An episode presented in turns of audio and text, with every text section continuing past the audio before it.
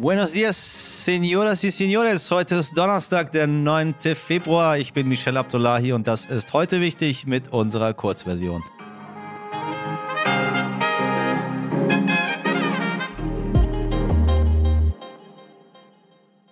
Zuerst das Wichtigste in aller Kürze.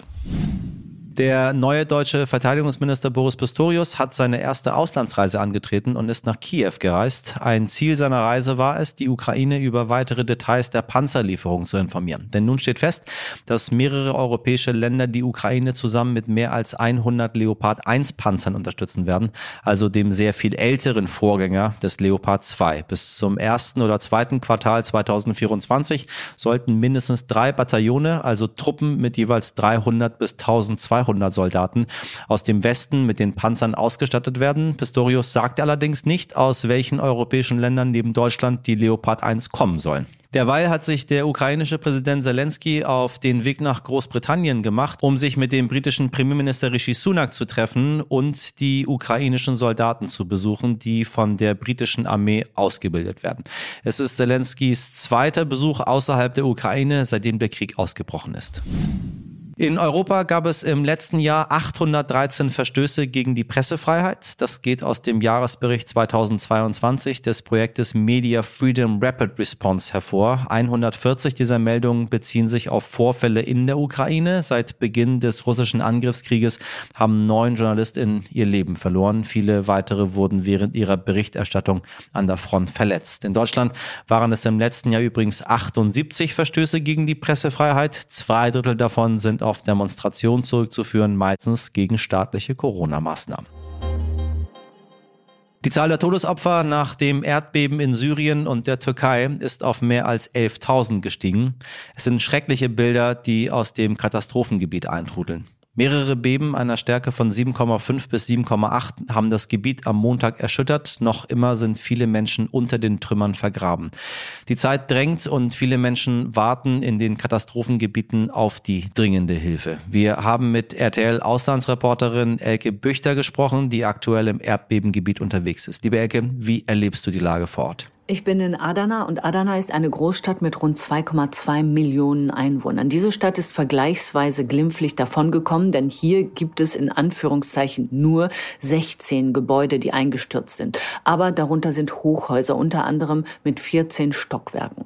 An den Einsturzstellen wird zum Teil immer noch gearbeitet und immer noch nach Überlebenden gesucht. Und diese Suche, die ist wirklich beeindruckend, denn die Helfer arbeiten Tag und Nacht und immer, wenn sie den Verdacht haben, dass dort noch eine Person sein könnte, dann rufen sie Ruhe, dann ist das ganze Umfeld ruhig, kein Mucks ist mehr zu hören und dann versuchen sie Kontakt aufzunehmen, sodass die Person dann klopfen kann, schreien, rufen, sich auf jeden Fall bemerkbar machen kann. Ich selber habe zwei Situationen erlebt, da hat man Kontakt aufnehmen können und das wird dann sofort auch der Menge mitgeteilt, die applaudiert und das ist ein absoluter Gänsehautmoment. Wie sieht es aktuell mit der Hilfe und den Helfenden aus? Das Beben ist nun schon drei Tage her. Werden denn noch lebende Menschen geborgen? Die Hilfsbereitschaft ist hier in Adana, aber auch in allen Teilen der Türkei riesengroß. Es gibt Menschen, die kommen einfach an mit einem Rucksack, einer Isomatte, Schlafsack und wollen anpacken, die wollen helfen. Hier gibt es auch Polizei, hier gibt es Feuerwehr und vor allem gibt es hier schweres Gerät, das hilft, die Trümmerteile wegzuräumen. Auf dem Land ist die Situation aber ganz anders und wir haben hier Berichte gesehen von Menschen, die wissen, dass ihre Verwandten, ihre Freunde unter den Trümmern liegen, noch leben, aber sie können sie einfach nicht retten retten, weil es keine Möglichkeit gibt, die schweren Trümmer wegzuräumen. Mit den blanken Händen ist da nichts zu machen. Und das ist die Tragik an dieser ganzen Situation. Denn das Gebiet ist so riesengroß, dass die Hilfe, die durchaus auch international ankommt, aber die kommt einfach nicht zu den zahlreichen Orten, wo sie benötigt wird. Und dann kommt halt diese kritische Marke für die Überlebenschance dazu.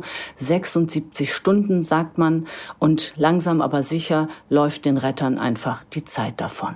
Wir haben außerdem eine Frage von einem unserer Hörer bekommen. Ich lese das mal direkt vor. Jürgen hat uns geschrieben, das Beben betrifft ja zwei Länder. Ist mein Eindruck falsch, dass über 40 Länder gegenüber der Türkei gleich Hilfe anbieten, gleichzeitig aber Syrien keine oder in deutlich geringerem Umfang Hilfe angeboten bekommt?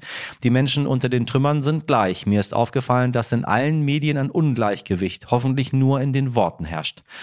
Eine tolle Frage. Vielen Dank, lieber Jürgen. Und direkt an dich weiter, liebe Elke. Wie ist denn da dein Eindruck und was kannst du zur Situation in Syrien sagen? Zu Syrien kann ich relativ wenig sagen. Aber als Journalistin brauche ich ein Visum, um nach Syrien einzureisen. Und das dauert. Auch in dieser Situation. Die Türkei hat eine Ausnahme gemacht. Normalerweise braucht man auch hier ein Visum. Aber diesmal hat die Türkei quasi alle Journalisten ungehindert ins Land gelassen. Deshalb gibt es so viele Berichte und so viele Bilder aus der Türkei. Und dann gibt es noch einen zweiten Punkt. Die Hilfsorganisationen kommen auch ungehindert und vorab relativ unkoordiniert in die Türkei.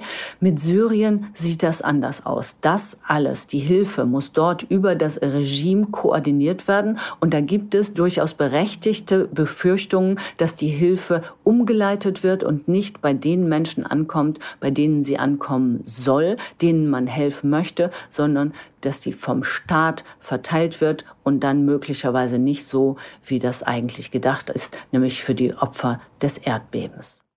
Vielen Dank an Elke Büchter. Pass gut auf dich auf. Wenn Sie helfen und Geld spenden möchten, können Sie sich zum Beispiel an die Stiftung RTL Wir helfen Kinder oder an die Stiftung Stern wenden.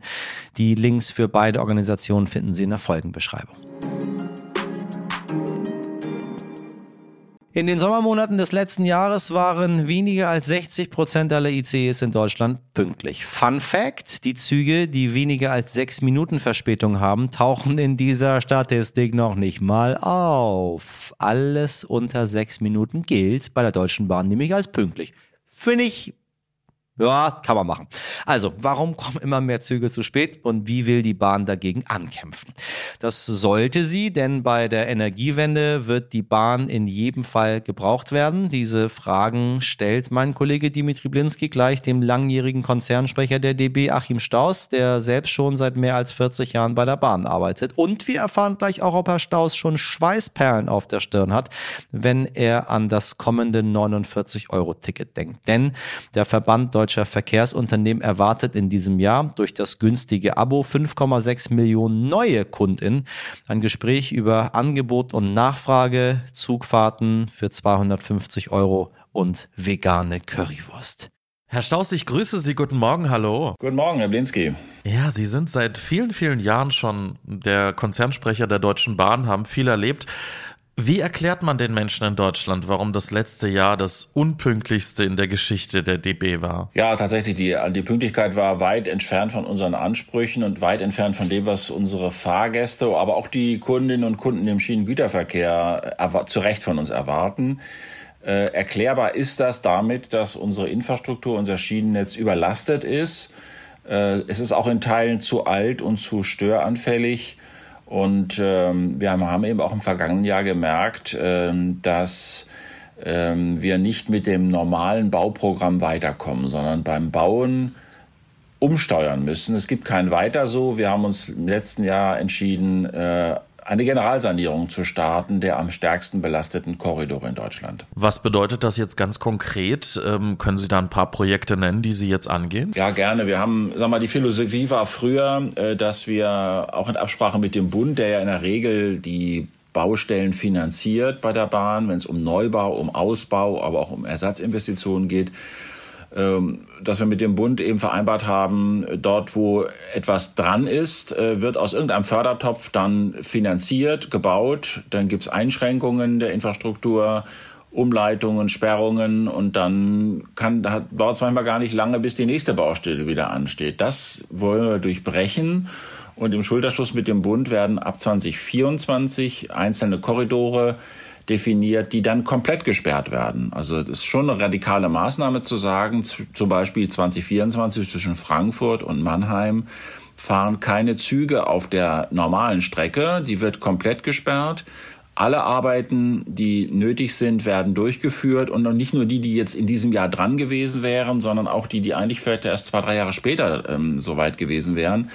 Äh, das wird dann alles in einem Mal gemacht und die, gleichzeitig wird die Streckenkapazität auch erhöht. Das heißt, wenn die Strecke dann nach fünf Monaten wieder freigegeben wird, ist sie nicht nur durchsaniert, sondern sie ist über viele Jahre baufrei und sie hat eine höhere Kapazität. Das ist so die Grundphilosophie der Korridorsanierungen. Und äh, damit beginnen wir 2024. Wir nutzen aber dieses Jahr 2023 schon dazu, ähm, Umleitungsstrecken zu ertüchtigen. Und ja, dann geht's weiter. Jedes Jahr werden ein, zwei Korridore dazukommen. Für 2025 haben wir schon die wichtige Verbindung Hamburg-Berlin definiert und auch Emmerich-Oberhausen. Und so geht's dann weiter. Das war es schon wieder mit heute wichtig an diesem Donnerstag. Wenn Sie das ganze Gespräch mit dem Konzernsprecher der Deutschen Bahn, Achim Staus, hören wollen und mehr zur aktuellen Lage der Türkei wissen möchten, dann kann ich Ihnen nur unsere pinke Kachel empfehlen. Sie wissen, die Langversion. Fragen, Meinungen, alles andere heute wichtig. Erd Stern.de. Wir freuen uns, von Ihnen zu hören. Wir freuen uns, wenn Sie uns wiederhören am Freitag. Bis dahin haben Sie eine schöne Zeit. Machen Sie was draus. Ihr Michel Abdullahi.